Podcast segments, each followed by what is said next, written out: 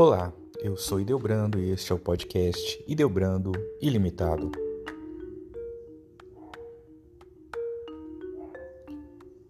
Diante de tantas perdas que estamos sofrendo nos últimos tempos, resolvi falar para vocês um pouquinho sobre o luto na perspectiva de nós, cristãos católicos. A morte, para os católicos, significa caminhar ao encontro da eternidade. Para quem pratica a religião, a vida não é tirada, mas transformada. O homem de fé anseia por essa eternidade. Após a morte, o homem não é mais submetido ao tempo e ao espaço. Dentro desse mistério, o céu e o inferno não são lugares geográficos, mas estados o céu é a participação plena de Deus, enquanto o inferno é o distanciamento. É como se o inferno significasse não participar mais do amor de Deus. Até gostaríamos de ser amados, mas agora não há mais essa possibilidade. Mas a chegada da morte para um ente querido é difícil e a separação nem sempre é tranquila. Mas o padre lembra que é necessário acolher a finitude da vida.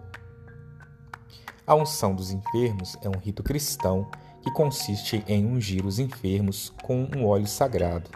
Na Igreja Católica, o ritual também é denominado Santa Unção.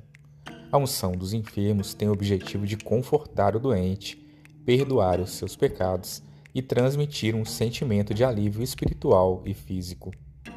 O ritual de unção dos enfermos segue as palavras do apóstolo São Tiago, que diz: Alguém de vós está enfermo?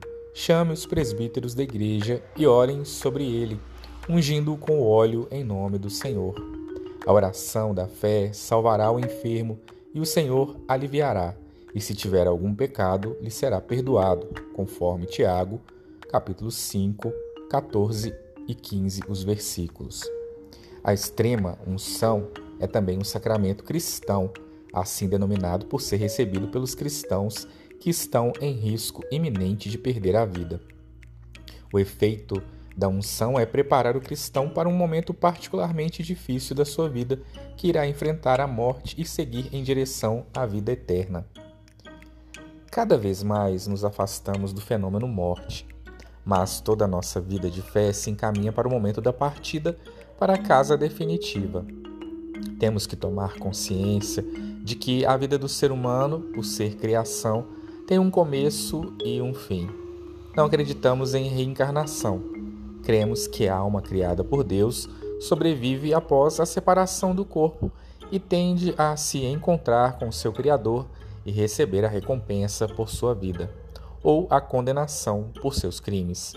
A vida é única e vivida nesta terra uma só vez. Somos matéria e espírito.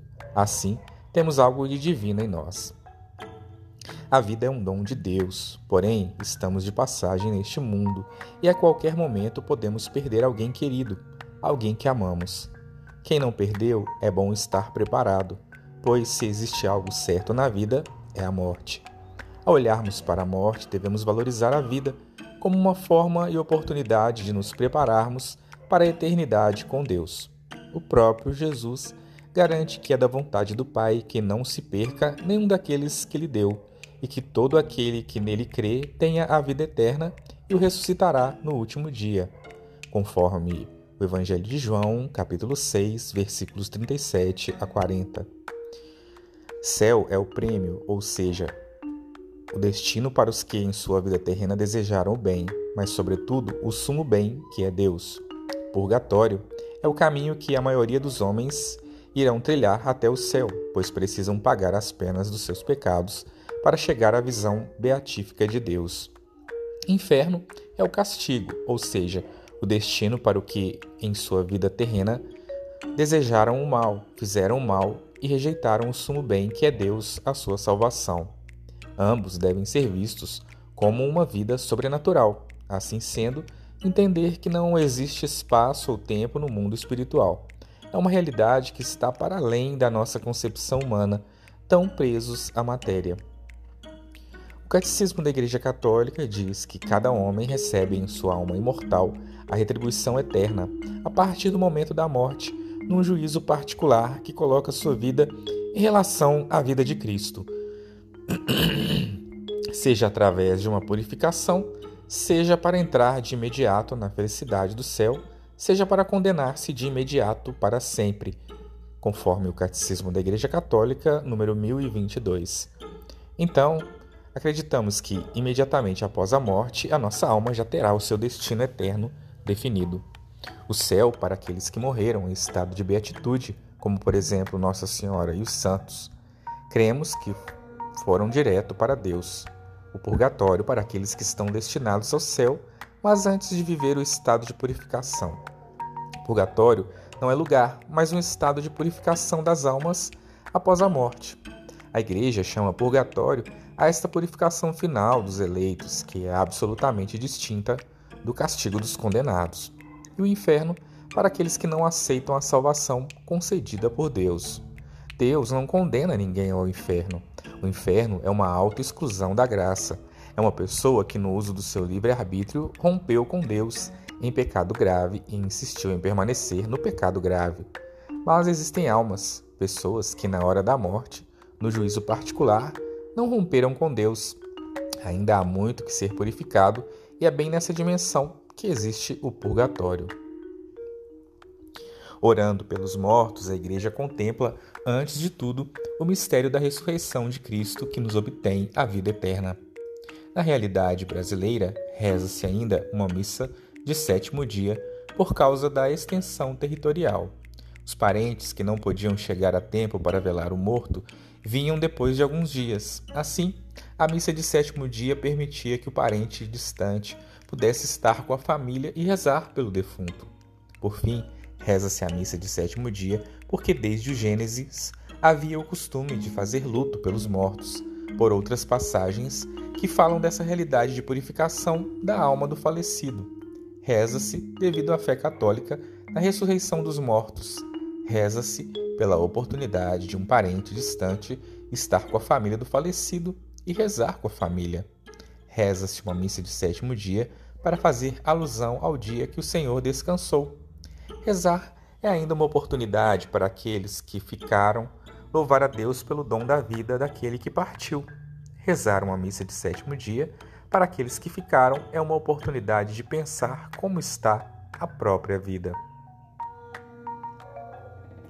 Os cristãos creem na ressurreição. A doutrina cristã sobre a ressurreição se encontra no Catecismo da Igreja Católica, do número 988 ao número 1001. O 989 diz: Nós cremos e esperamos firmemente que, tal como Cristo ressuscitou verdadeiramente dos mortos e vive para sempre, assim também os justos, depois da morte, viverão para sempre com Cristo ressuscitado e que ele os ressuscitará no último dia. Tal como a dele, também a nossa ressurreição será obra da Santíssima Trindade. As ações de cada pessoa serão expostas e julgadas com imparcialidade por Deus, conforme Apocalipse, capítulo 20, versículos de 12 a 13. Todos que não tiverem seus nomes escritos no livro da vida serão condenados por causa de seus pecados. Eles serão lançados no lago de fogo junto com o diabo e seus anjos, onde sofrerão castigo eterno, conforme Apocalipse, capítulo 20, versículo 15. Os verdadeiros seguidores de Jesus terão seus nomes escritos no livro da vida.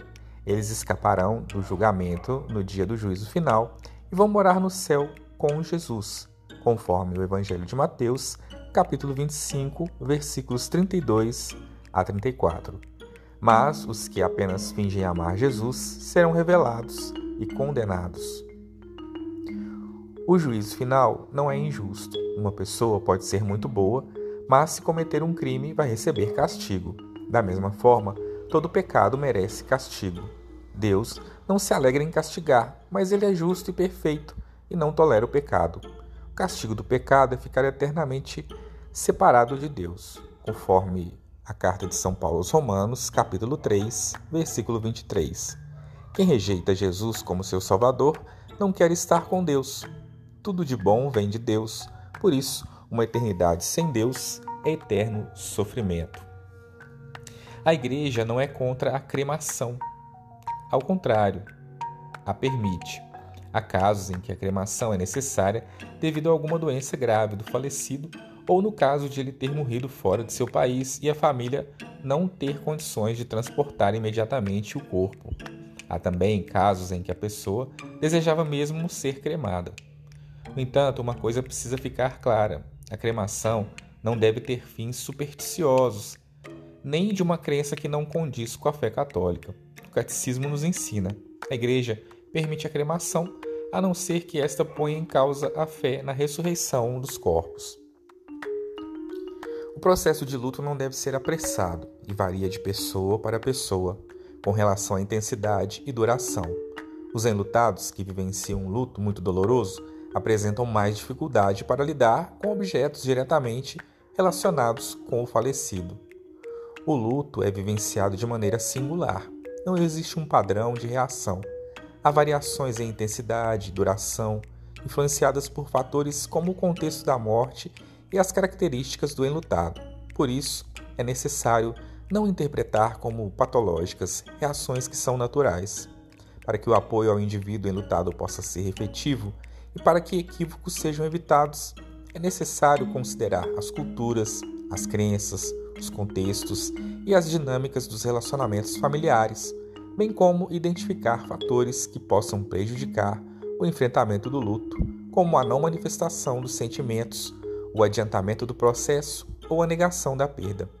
A elaboração do luto pode ser compreendida como a fase em que há diminuição do sofrimento frente às lembranças do falecido, havendo a retomada do interesse pela vida por parte dos familiares. Mesmo quando o processo de luto é considerado normal, isso não significa que não exista sofrimento ou necessidade de adaptação à nova estrutura familiar. Logo, encontrar espaços onde seja possível expressar-se livremente compartilhar a dor e se deparar com outras pessoas que experimentam sentimentos e dificuldades semelhantes ameniza o sofrimento e favorece a busca pelas soluções dos problemas. Compreender a linguagem simbólica das religiões é de suma importância para que possamos oferecer um melhor cuidado aos nossos pacientes, principalmente os que estão hospitalizados ou em final de vida. Fica aqui o nosso profundo sentimento de solidariedade a todos os que estão perdendo seus entes queridos.